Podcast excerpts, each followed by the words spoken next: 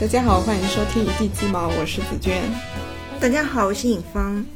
时隔两个半月，尹芳再次来到了我们家录节目。先先跟大家说一下吧，就是前段时间我们为什么没有更新？就一方面是尹芳工作也挺忙的，对吧？这个当然是我找的一个借口了。其实主要是我，因为我前段时间帮我另外一个朋友，他要去做他自己的一档职场类的节目，然后他没有做播客的经验，就让我带着他一块儿做。就差不多大概做了七八十来期的样子，我觉得他估摸着也上手了，我就退出了，然后再回到自己的这边的节目中来，所以就两个半月的时间就这样过去了。对，大概就是这么个一个情况，跟大家说一下。然后这一次录我们的这个录的主题呢是前几天，嗯、因为正好是中秋节嘛。就中秋节意外的发现尹芳在外面玩，然后我也怎么是个意外？对，因为你突然给我发了那个那个菜单嘛，就菜单上面不是有紫娟嘛，然后我才问你你在哪里，你说在苏州，所以我就想，哎，正好我去南京，就是我们两个机缘巧合都去了江苏省，所以我就想说，哎，要不然这一次就录一下，跟就去外面呃游玩吧，因为我觉得也算不上一种旅游吧，就就是换个城市去玩一下。就是游玩的这个主题，因为我在这一次去南京的这个游玩的过程中，还有蛮多跟之前不同的体验的，所以就想跟大家分享一下。那尹芳，你是为什么你会中秋节去苏州啊？就是我们先来聊一下为什么会选择这些城市去玩。你选的苏州，我选的南京。哦，一个是因为疫情嘛，也跑不远，而且只有嗯三天，所以肯定是选杭州周边的。嗯，之前是想选什么湖州啊，什么之之类的，湖州有啥好玩的？不知道啊，所以说就没有去啊。嗯然后，然后苏州是因为之前就去过，嗯但本来肯定因为去过的地方肯定不会列在就是 list 里面，对，嗯，但是我跟我男朋友一讨论，是是我哎是我提的吗？还是他提的？嗯，我说其实那个苏州评弹也挺好听的，我只在电视里听过。哎，我已经忘了，嗯，我早就应该先看一下聊天记录。然后他突然说，他说是啊，我前两天在小红书上也刷到，感觉还挺好听的。他说其实去苏州也未尝不可，嗯，然后我们就一拍即合。就两三句话就决定了我们要去苏州故地重游。嗯，就是相当于其实是平潭帮助你们做出了这个城市的选择。应该也不只是平潭吧，因为我们俩其实都没有听过，只是说这种调调，就我们俩还挺喜欢苏州的那种味道，嗯然后就就觉得这地方还可以再去一去。像我们旅游吧，也不是说像人家那种就一个个景点扫过去啊，也打卡啊什么的。对，其实我们就是想，嗯，随便找个路上逛一逛就行，找个那种呃自然风光比较好的地方逛一逛就行。至于是啥地方，其实也不是很重要。嗯，就是换个城市生活几天这种感觉。嗯，对对对，主要就是找个找个地方可以换换环境，换换脑子吧。我之前去苏州，我我应该是一九年去的苏州，就是一九年一，九年我去没去？我我是一九年国庆的时候去的，当时一九年我也去了。啊、就是我当时跟我老公去，然后国庆节在那边玩了四天，就是就是像你说的，就是打卡式的，嗯，就要去哪里就是拙政园啊什么的各种地方没去，我去两回我都没去左哦正，园。就排队排了四个小时。对对对，我在上面网红景点我都没敢去。对，我就排队看了一部综艺，看了一部又一部，然后因为排队太久了，挤进去里面也都是人，然后我就整个心情就很差，对，所以就体验感就非常差。就是我我就感觉你一说平潭，我就觉得。如果当时我去苏州，我是绝对静不下心来去听评弹，因为我会觉得坐在那里，我浑身不自在，就好像浪费时间。这个时间我本来应该去景点打卡才对，我怎么能坐在这里听评弹？就就有这种感觉。嗯嗯所以说就旅游的方式不太一样。对，但是我现在也不喜欢这种打卡式的，嗯所以我就要讲一下我这一次去南京，我为什么去南京，就是因为我之前不是有个读书会嘛，就是嗯、里面都是一些女性，然后经过了几次之后，里面有一位姐妹。她跟我就是比较聊得来，然后相互之间也觉得关系还挺好的。她男朋友是在南京读研嘛，然后她的一些呃朋友，包括她男朋友的朋友也都在南京，所以就中秋节她说要去南京找她男朋友，她就问我说：“哎，你要不要跟我一一块儿去南京？我把我的那些朋友都介绍给你。”就是我当时听到这样的话的时候，我心里是愣了一下的，因为我从来没有通过这种方式去结交朋友，去认识一些新的人，而且尤其是在另外一个城市，本身去另外的城市，我就已经有一种局促感了，嗯，然后再还还要加上除了他以外，别的人我都不认识，就这个让我觉得，嗯，就是我我会觉得我能不能够过好这两天，其实我是心里打一个问号的。后来转念一想，我就说服了我自己，我就说我我如果要结交我。志同道合，就是能聊得起来的这些朋友的话，这种方式是最好的。嗯，因为我跟他聊得起来，然后他觉得那些朋友也跟他聊得起来，那这样推推演一下，其实我跟那些朋友应该也是能聊得起来的，至少在某些话题上大家都是感兴趣的，所以我就去了。但是我没有去三天，我我就去了两天，就是后面的两天，三天里面的后面的两天，去了之后就感觉非常好，就是果然要跟。当地在当地住了很多年的人在一块，就是会感觉到完全不一样的。因为以前我大学的时候也去南京玩过，也是打卡式的。大学的时候大一就是班长团支书就组织这种集体的春游或者秋游活动嘛，就去各种中山陵啊什么的打卡，其实没什么感觉的。嗯，因为那里也都是人山人海的，然后去呃很热闹的地方走一走，待一天一夜，然后就回来了。嗯嗯嗯，对，所以这一次就给我的感觉还挺好的。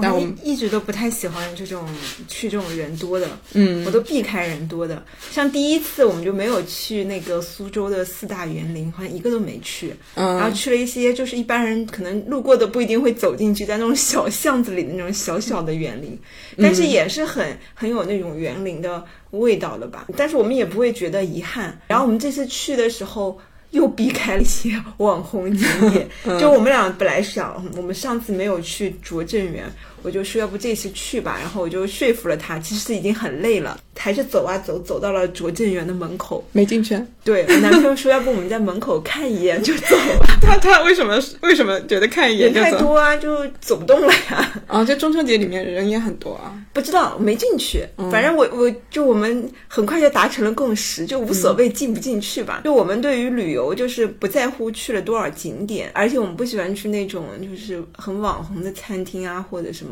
我们一直都在找那种嗯。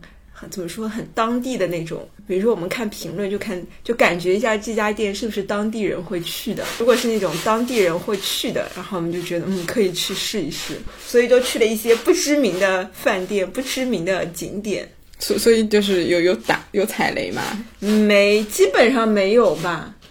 只有一家这个饭店很奇怪的味道，景点也没有。像第一天我们去了虎丘。但这个也算是比较知名的景点吧，是的。但不知道为什么人，可能我们去的比较早，人就不多。然后我们就坐了那个游船，就摇橹船，就绕了一圈啊。那个我觉得是感觉最好的，应该说是我就是我想象中很苏州的一种感觉。摇橹船就是有有那种棚的吗？哎，有棚，然后有人在那划的。哦，然后坐下来人一摇一摇一摇，然后两岸都是那个。绿绿树成荫这样子，然后那河道也不是很宽，就是我一直想象，就是我到苏州我就要体验的是这个，但是我提前呢没有做这一块的工工作，呃，这个攻略吧，嗯，就我这一次去比上一次还好一点，上一次是。完全没有做任何的攻略和计划。这一次我还是有一定攻略的，因为我想我这次要去听评弹，然后我就把第一天的那个计划给列了。嗯，比如说早上去哪儿，下午去哪儿，我还是列了的，没有把在哪儿划船这个给列，我没有做那么细的这个攻略。但是很巧，就走到门口就发现，哎，有船，而且没有人排队，没有人坐这个船。然后你们就就上船了啊？对，然后就呃就反正很幽静嘛，就完全不像在一个那种知名景点的感觉。嗯，然后就感觉。那种感觉超级好，我我想可能是，嗯，这一次旅游就是让我可能很很久之后都回想起来都会有很印象深刻的一个场景和画面吧。嗯，因为之前就是上一次去的时候没有划船，上一次我在网上找了一首一首歌吧，反正就是唱那种苏州的，嗯然后就脑中就有这种画面，就在水里面荡啊 荡啊那种感觉，但是一直没有体验。这次就是体验了一下这种很苏州的感觉，感觉特别好。嗯，你你说到划船，就是我作为绍兴人，就是我经历他的，我我我爷我爷爷以前就是管那个，就是开那种码头，不是，就是那种水，就是稻田里面不是，呃，你你要注水的嘛。有的时候夏天很热的时候，他田里是没水的。然后我爷爷就是干这个活的，就是他那个船上也也是有那种棚啊什么的，就像你说的那个，只不过它相对大一点，它是有那个马达的，所以就可以把水从河里面抽到田野里面去。所以我就那几年就是在我爷爷的船上长大的。那后来长大了以后上学啊，包括工作之后，其实也有去绍兴，比如说鲁迅故里什么的，也是有这种摇橹船的。嗯，就我就感觉听你讲，我非常的熟悉。对，所以我就觉得，就这一次旅行吧，嗯，可能也不止这一次，很多次的旅行，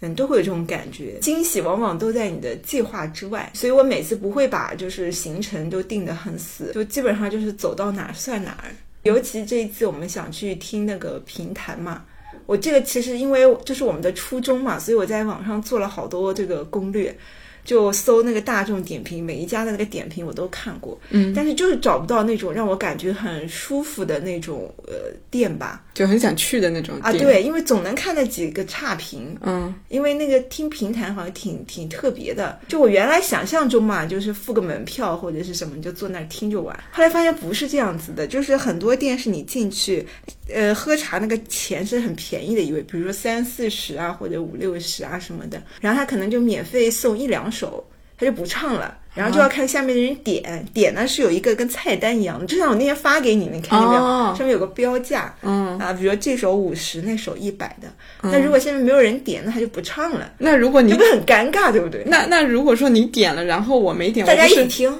哦这样的，那凭什么我发、我发钱呢？所以就会很尴尬嘛，对吧？嗯，那就很多人都是，就是你你你花了钱，你心里也不太舒服，花钱蹭别人的，你又不好意思。对，哎，我就觉得，哎，这场面我真的，我真的，我觉得坐在那儿我会很尴尬，就想有没有那种单纯一点的，不要整这些幺蛾子啊。因为我我因为有些评论就会讲嘛，说什么，嗯呃还有些人说，哎呀，大家一起什么拼凑钱让人家唱啊什么的，反正我总总觉得这个怪怪的。这个机制有点奇怪啊，对，但好像可能这个这个行业就是这样子吧。嗯嗯，有的可能稍微多唱两首，反正我看了很多评论，总觉得不大对头。然后呢，但是我还是就是呃收藏了几家这种网红的。但我又想网红的，我肯定没法排队啊，我最讨厌就是排队了。我想有没有不那么网红，但又比较地道，或者是。就是就是呃，其实还是挺正宗，只是没那么知名。因为很多东西都是这个样子的，尤其像评弹这种，一般呃这种网红呐、什么的，可能并不是很正宗，或者他他是为了迎合这个普通大众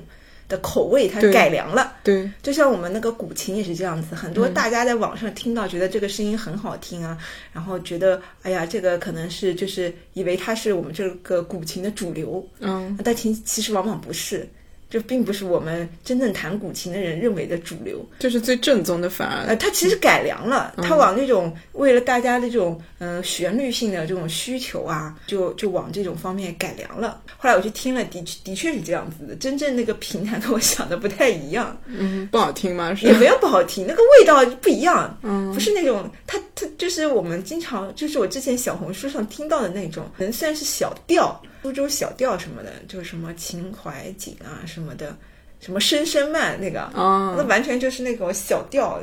所以我当时就就挺到到我。就是到了苏州第一天晚上嘛，我要安排第二天的那个行程的时候，我还在那儿刷点评，我就不知道，我就感觉这次可能完了，可能可能就是嗯没有办法完成这项任务了。我就想算了吧，随缘吧，到时候走到哪儿算哪儿吧。嗯就看哪一家，说不定哪一家开着，我就走进去，管他呢。对，然后第二天的确我们就是走啊走，然后然后就就去了，先去了那家，哦，先先是走过，然后一个呃那个叫什么街，平江平江路，嗯。就网很网红的那条街嘛，那很多这种平台啊什么的，嗯。然后就走走过，就去了那个网红的那个那家叫什么来着？琵琶语，然后发现果然要排队，我一看那个队伍。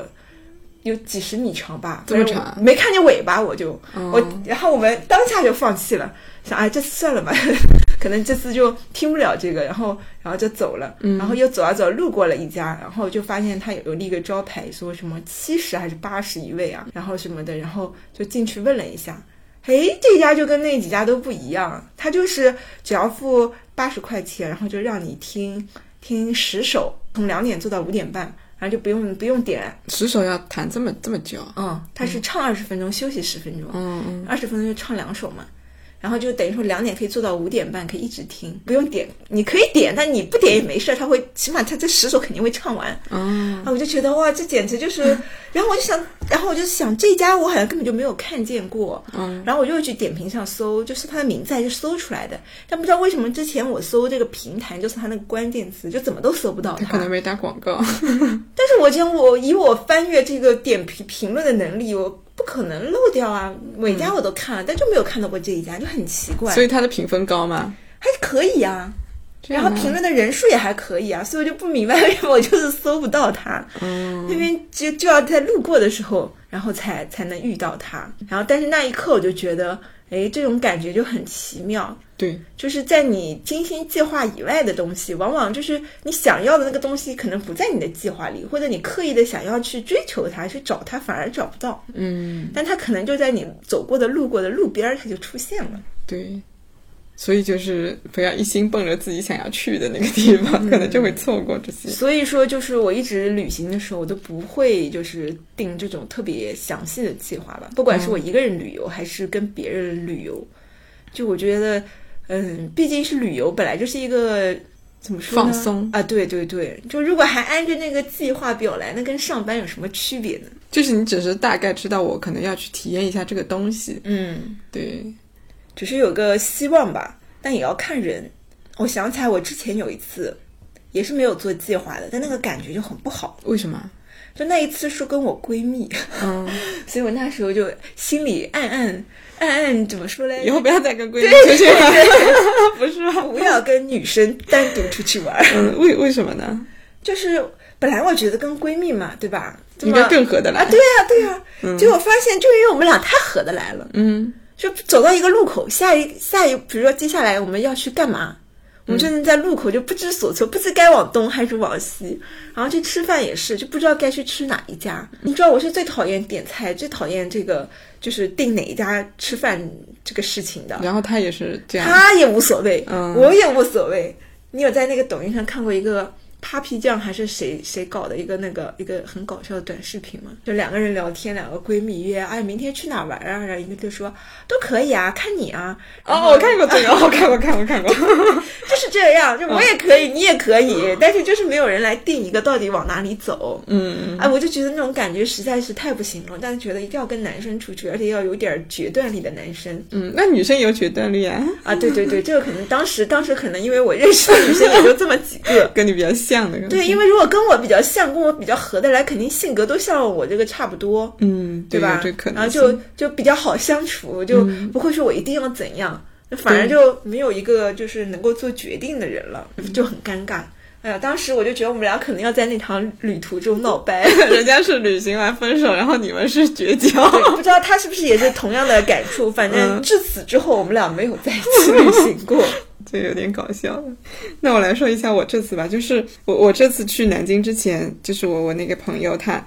她在跟她男朋友商量，就说哎你你过来了，我们怎么给你们安给你安排行程？因为同时可能有其他朋友们，那就是有四五个人、六七个人这么多。然后他给我发过来啊、第一天我们他先带我去吃那个清真美食，因为南京其实回民还挺多的。嗯然后就带我去吃清真美食，然后下午去第一天下午去南京博物院逛，逛完之后再去先锋书店，然后第二天呢是在他们有一个房间，就类似于工作室一样的，就里面看纪录片，然后去她男朋友是读那个俄国戏剧的，俄罗斯戏剧吧，大概就是。然后就是对这种文史哲这方面的戏剧，其实研究还挺深的，而且他表达能力也非常强。然后我们看完纪录片之后，他就给我们分享《金鱼史》，就是讲那个呃夏商周春秋战国时代这一本书，是中国人写的啊。嗯他就看完那本书，就给我们讲，就像讲课一样，嘚嘚在那边讲，然后下面底下坐着我们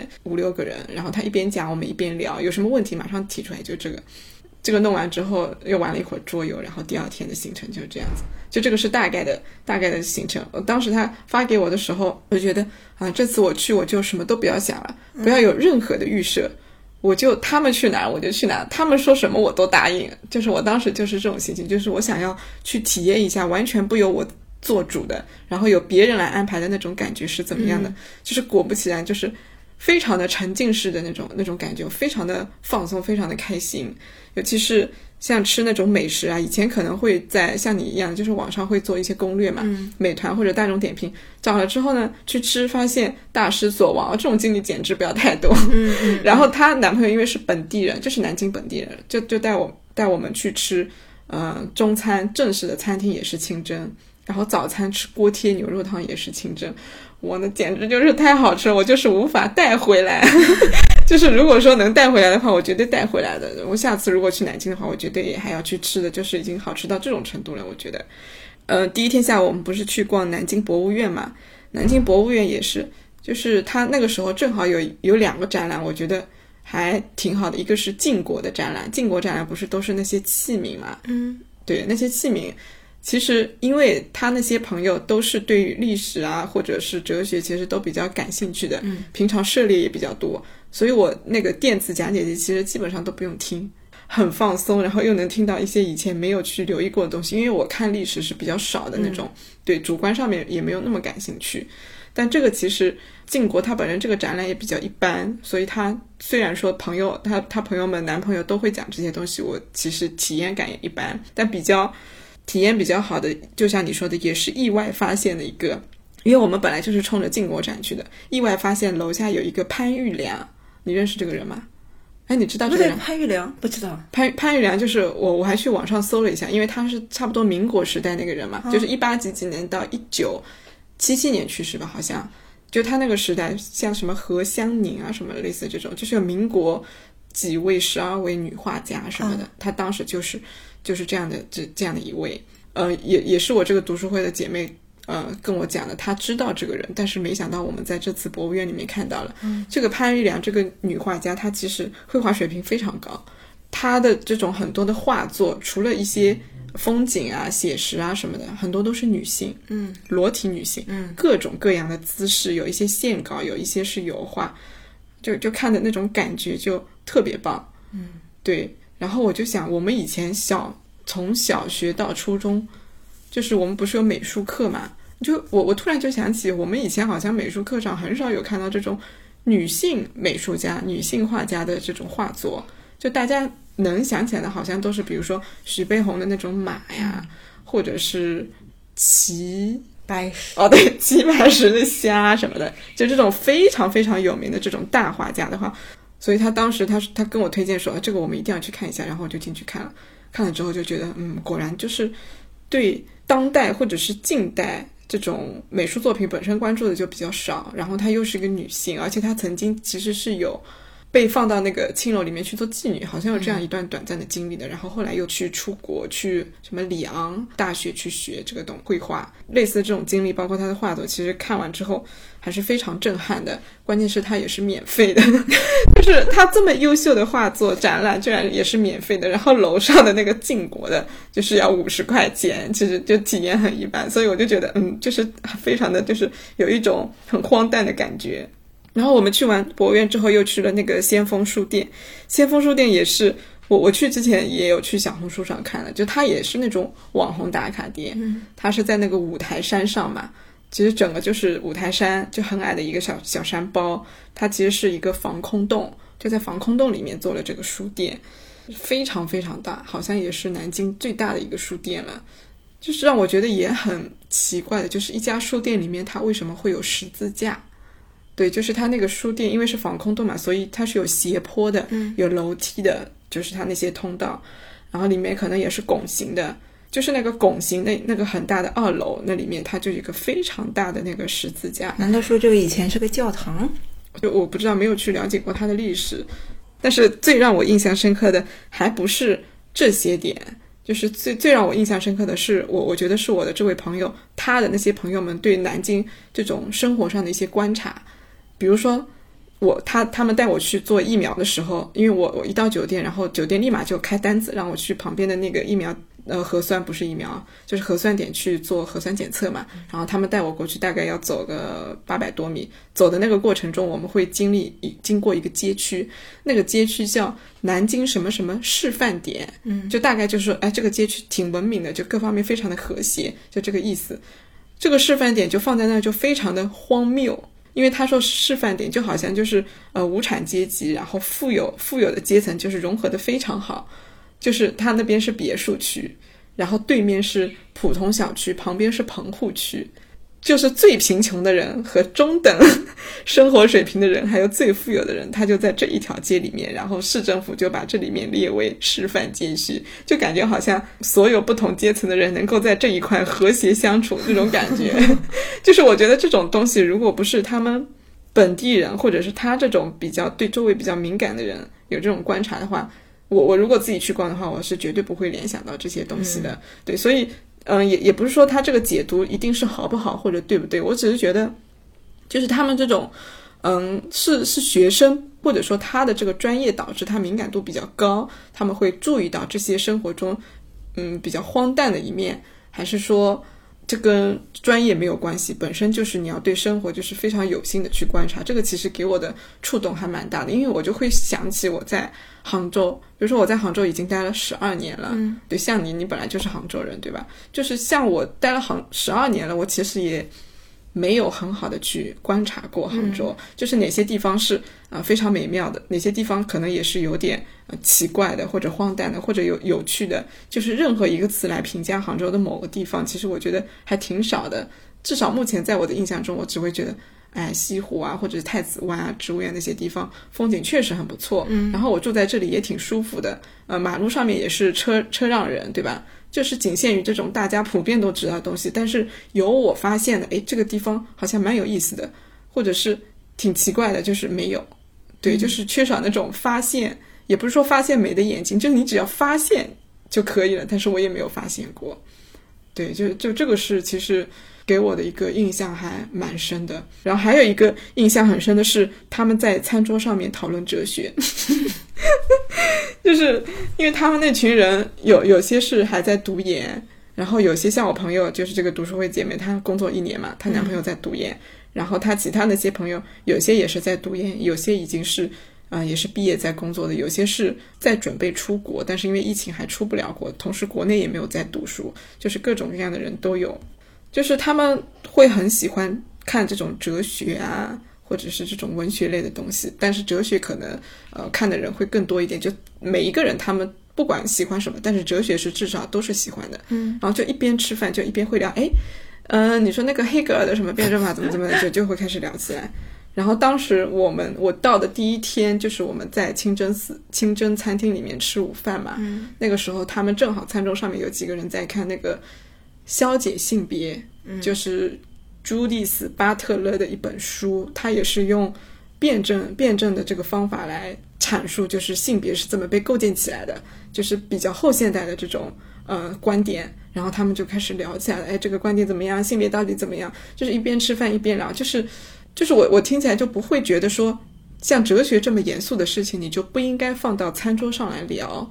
因为以前可能我的一个个人经经验里面，就是你聊哲学，或者你你哪怕不聊哲学，聊文学吧，你也不好在餐桌上面聊。就大家对这个东西会比较抵触，觉得这个事情好严肃、好正经。我们吃饭是一件很轻松的事情，就不要聊这个东西了。我们应该专门开辟一个时间，比如说我现在两个小时是空的，我们几个人坐在一起专门聊这个，这样才好像嗯对得起这个谈话的内容，嗯，然后也也能够摆正我们的心态。但是他们不是这样的，他们是随时随地都在聊。有的时候可能就是我们那天傍晚吃完麦当劳就在路上走，就就突然就也会聊这个东西，就是所有人都是持开放态度的，不会觉得因为这个东西过于高深，然后我就先不聊，或者说因为觉得我这本书没看完，我好像不能够完整的阐述这个观点，我就不跟你谈了。嗯，就是他不会觉得羞愧，羞愧于我知识储备量不够多，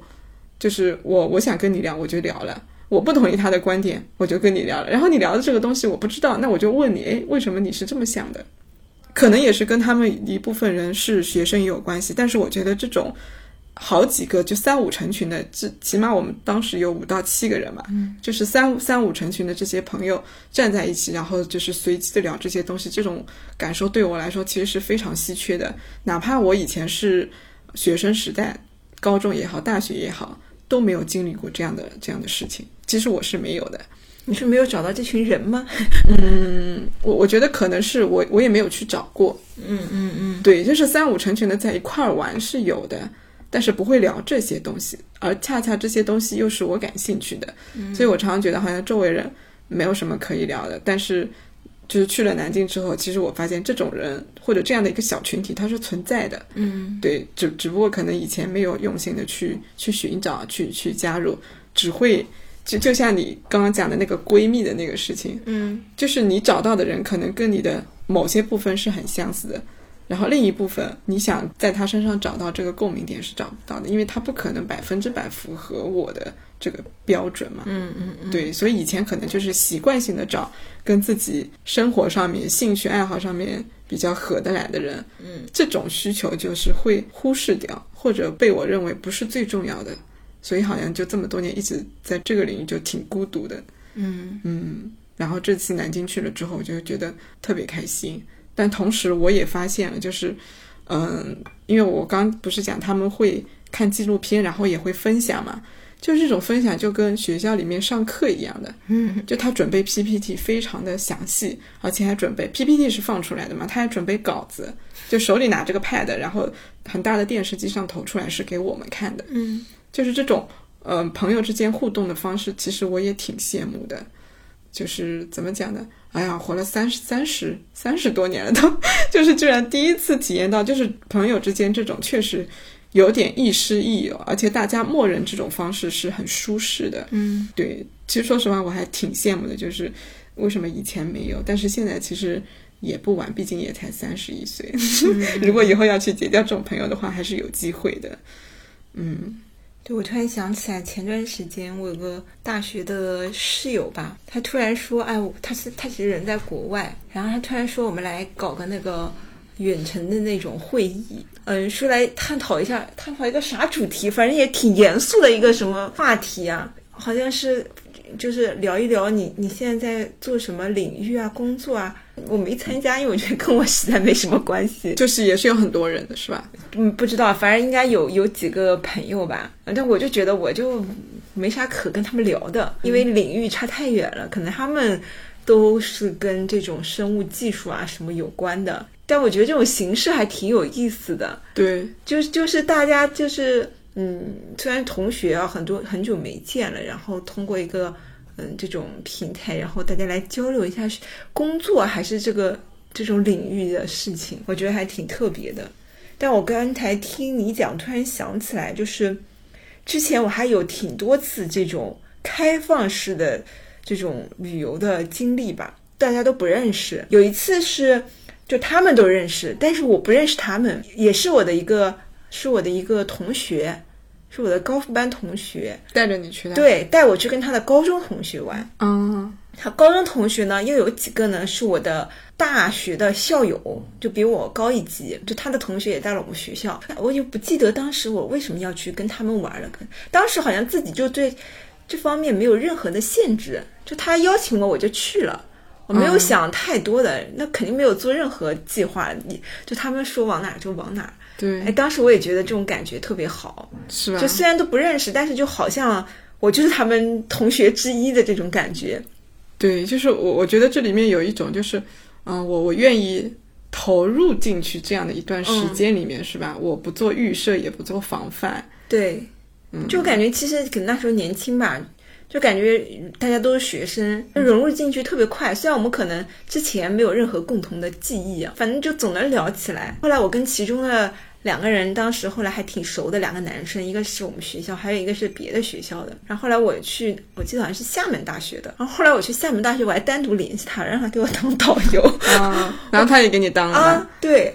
然后当完之后，我们俩就从来没有再联系过。我连他叫什么名儿我都不记得了。嗯我好坏啊！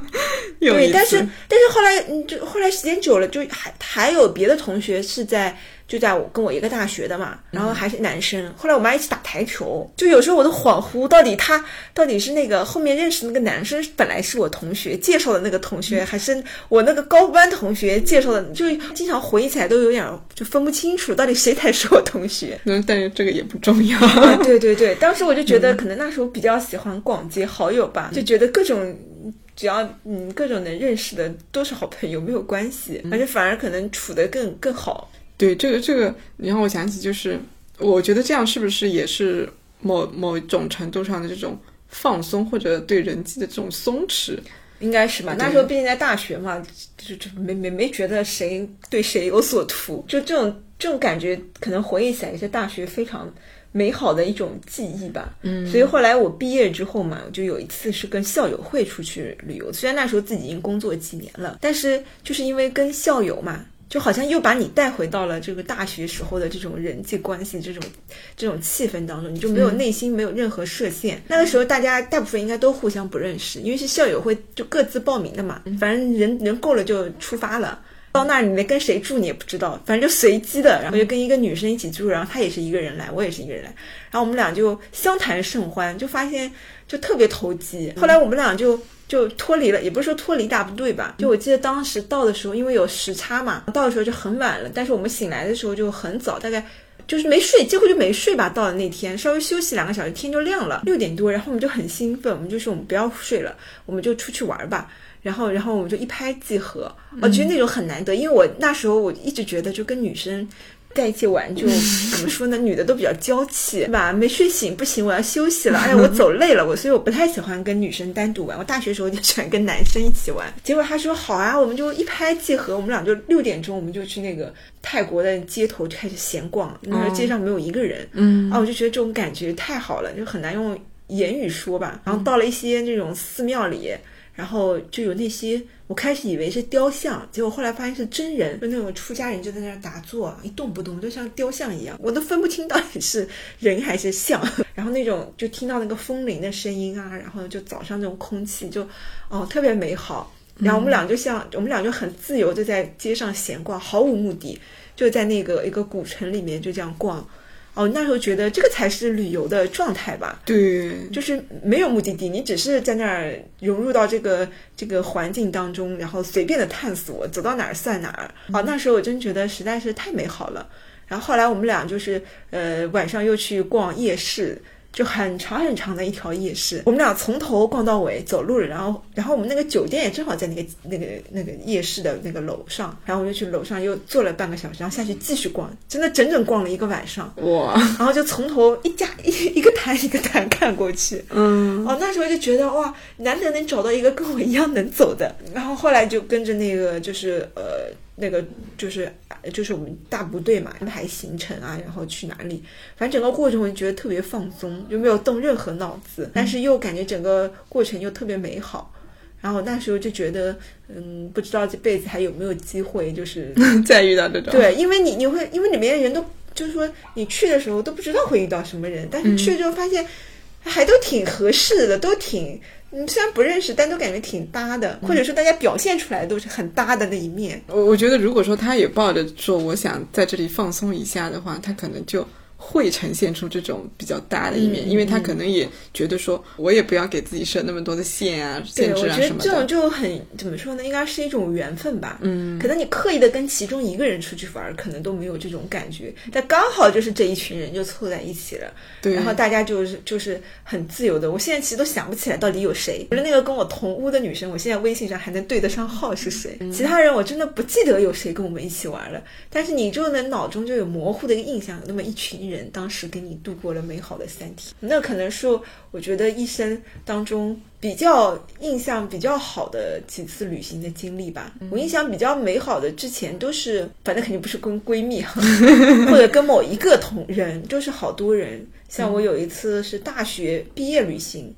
当时是七个男生，我一个女生。嗯，哦，那个那那一次我也觉得就是特别爽。那个七个男生，那我肯定不需要，更就更不需要做任何计划，他们达成共识就好了。然后就像是有七个人给你护卫一样啊，走到哪儿都特别有安全感。然后跟男生，男生从来不会说什么累啦、不想走啦这种咿咿呀呀这种乱七八糟的事情。哦，我就觉得特别爽，我就喜欢这种感觉。我我以前就是，因为我不是一个要做非常细节计划的人，但是还是会做大概的规划的，就是上午、中午，然后吃饭在哪里，要去玩哪个景点，哪个景点在哪个景点之后，就是还是会有大致的安排的。我会觉得，如果说同行的人，比如说我老公也好，或者其他的呃女性朋友也好，去玩的时候，如果说他们不规划的话，那就只有我来规划了，因为潜意识里会觉得规划这个动作是一定要做的，是所以但凡别人没做，那我就得做，所以有的时候就是会觉得还是有那么一点点紧绷的感觉的，嗯对，就好像是不允许自己进入到那种放松的状态下，对，嗯，所以我在想，就是像像你刚才讲的那个泰国的旅行啊，这种情况，就是我觉得如果说以后假如只有我一个人出去的话，可能我也不要再做这种详细的计划，就我就大概知道我要去体验什么东西。但至于说只要今天那个住的酒店还有来去的行哎，程定了对对对，就好了。对对对对对，就是我这么多次旅游，就是我想想象了这么多次旅游，唯一一次做个计划还是用 Excel 做的，嗯就是这一次了。但是我也就做了第一天。嗯，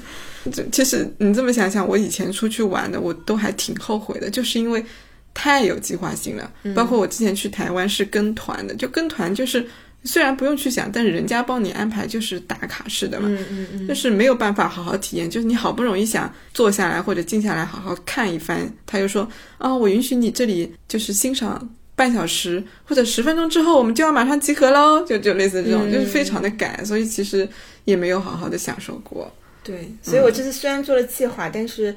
就虽然只做了百分之五十的计划，百分之五十里面也就完成了百分之五十。嗯，所以就有百分之七十对，都就是从。从旅行的开始的那一刻，嗯，就有各种不确定了嘛，就我就无所谓嘛，就达不成就达不成了嘛。就其实我上午完成了之后，我下午定了计划的，但是因为我也不知道因为什么原因，反正就没有完没有完全的按照那个计划走。但是后来发现还是把那个计划这顺序乱了，但还是完成了。反正反正后来就无所谓了，反正第二天我都没定计划。开始我还有一点担心，那明天干啥去呢？是吧？但是我这个性格好像就是比较不担心这种嗯不确定的吧，我就想哎没关系，明天再说吧，先睡觉。第二天早上起来就走到哪儿算哪儿，然后但有有那么有那么半小时，真的就感觉因为实在走得很累，然后就在那个平江路上都是人，然后不知道该去哪里。就我说的，刚才走着走着就发现左边路边出现了一个平平摊，摊嗯然后我想好，我们等会下午两点就在这儿坐到走为止。嗯嗯，但之前我们都从来，像上一次去是哪里啊？我忘了，南边儿一个地方，也是两天都没有做任何行程，而且还有一件，就是最后还干了一件事情，估计你肯定是无法忍受的。就我跟男朋友在一个咖啡馆里坐了一下午，哦，那我现在能忍受看。电视。我我我现在能忍受，就是你刚才讲的，就是两点我，我还是挺有现在现在想想还是挺有启发的。就是一个就是，假如说真的是做了计划，就计划这个没完成，到底重不重要？嗯，以前会觉得，哎呀，我好像很有遗憾，对不对？嗯我我要我要去十个地方，我只去了六七个，还有两三个、三四个没去，我就会觉得好遗憾，就好像不行，我一定要怎么怎么样一样的。然后第二个就是你说的那种不确定性。哎，我我以前这种不确定性的这种感觉太强了，就是会有那种恐慌感。嗯嗯嗯，就是你好像除了事先想好的那些点可以去之外，如果说没有提前告诉自己说我明天要去这个点，好像这个城市就没有地方可以去了。嗯 嗯，对，甚至说，其实你在那里酒店哪怕睡午觉睡到十二点也是无所谓的，但是你就是不允许自己睡午觉。对，因为你把旅行定义的就是要去景点看看多少东西，才代表你这个这次旅行有多少收获。对，就是你对这个旅行的定义可能就不太一样。是啊，像我们对于旅行的定义肯定是怎么度过这两天。对对对至于，你只要舒服开心就好，你哪怕在酒店睡两天，那也是一种度过的方式。之前我男朋友就说，他对他对那个旅行的酒店特别在意，因为他觉得如果出去逛没意思，还不如在酒店待着。是啊，那我开始我还觉得旅行嘛，肯定要出去看别的没看过的东西啊。但我后来可能实在是我也年纪大了，走不动了。我现在觉得就是哪怕在咖啡馆里就在坐着发呆也也 也还不错。对因为，我这一次就是有几次。很多人可能很难理解，我不是走到半路发现没事儿干了嘛？毕竟我们票已经买了，是晚上六七点钟才走的，中间还有长长一下午。然后实在没没办法，然后我说我们俩都有点儿，就有点儿快要有点儿不高兴了。没法决定下一站去哪儿，因为我说去这儿，他说哎呀这个可能没什么好看的什么的，然后我就说那那没地方去了呀，他说啊那去吧去吧，然后我们就走到那个拙政园门口了，嗯，都已经走到门口了，然后他就他就说。算了，我们还是不要进去了，因为门票要八十一张，好像。嗯嗯然后呢，他又觉得里面人很多，的确，看看门口走出来人就知道里面人很多了。但一般人可能走到门口都不进去，这很难想象的，对吧？我们都已经千里迢迢走了大概一公里，走到了那个门口了。然后他说：“算了吧，我们就门口逛一圈，然后我们就去找吃饭的地方吧。”然后我们就就就真的就路过，然后就走了。但是我当时好像没有内心有任何的这种遗憾啊，或者怎么，就看不看，我觉得都无所谓。嗯，我觉得就像我们就是路上这个走了一公里也没有白费啊，在路上闲逛也是我们放松的一种方式嘛。对，因为你走的路上也可以看周围的房子啊什么的，东看看西望望，我觉得也挺好的。所以我现在对旅行到底要干点啥，没有什么特别的这种限制吧。就甚至干点啥这个词都不用出现，嗯对吧？嗯因为我我第一次对这个东西有感知是一五年的时候，一五年的时候算是我第一次就是跟朋友出去玩的时间比较久，就是国庆的时候去西安。然后我们在那个时候玩，我们去到了一个公园，也是在回民街的旁边。我看到里面有一个法国女性，就坐在那边看书。那个时候是下午四五点，有夕阳的，就在那边看书。我就觉得啊，好不容易到西安来了，你怎么在这里看书呢？就就那个时候就就有这种感觉就出现。但同时我又对他的这个行为，其实我现在一直记得，因为我就觉得这个可能就是比较好的一种状态。嗯其实或许我应该要去考虑的一个一个地方。嗯对，印象实在是太深了，就是非常安静的坐在石头上面，然后看着一本泛黄的小书，嗯，就是那个很宁静又很优雅。就是这次我不是说我其实三年是三年前嘛，三年前已经去过一次了，是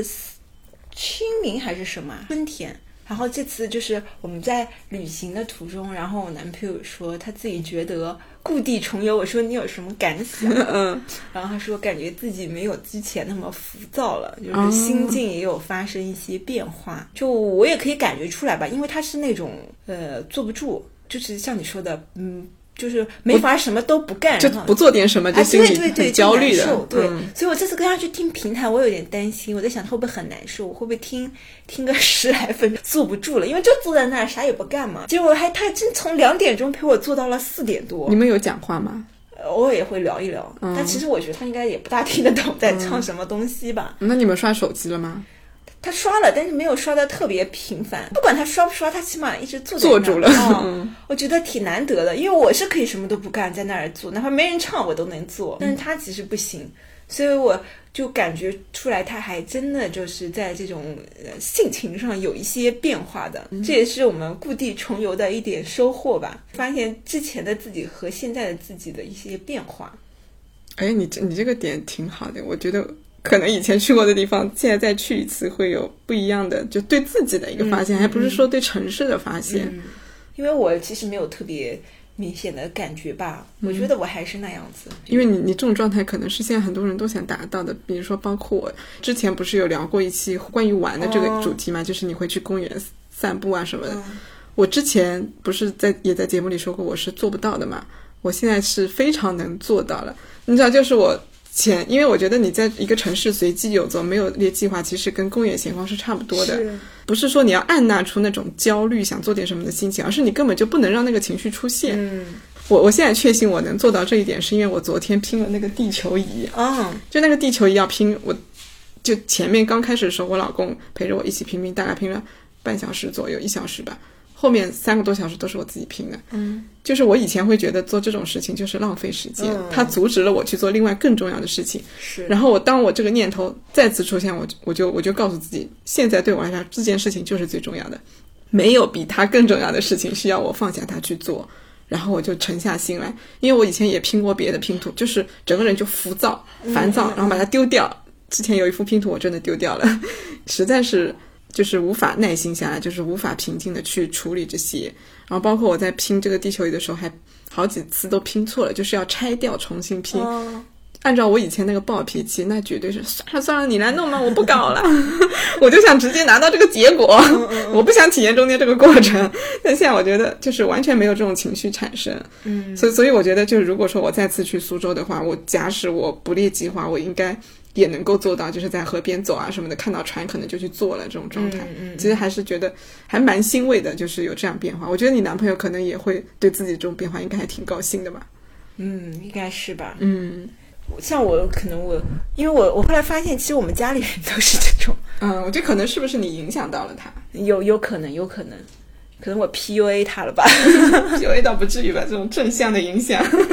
那很难讲啊。那我们这种状态，很多人眼里，很多人眼里可能就是觉得我们这种没有达成旅游的价值，嗯，对吧？就是你看来四大园林我都没去，我这次总算去了一个四分之在一。门口看了一下。没有没有没有，还有个哦留园好像也是四大名哦，留园留园。比较小一点。嗯嗯嗯，对，也也挺大的了。第一次去了，去了一个更小的，但是我觉得没有关系啊，就我觉得此行已经目的已经达到了，或者本来就没有什么目的，是，只是为了度过中秋这几天。对啊，而且我觉得其实还有很重要的点就是，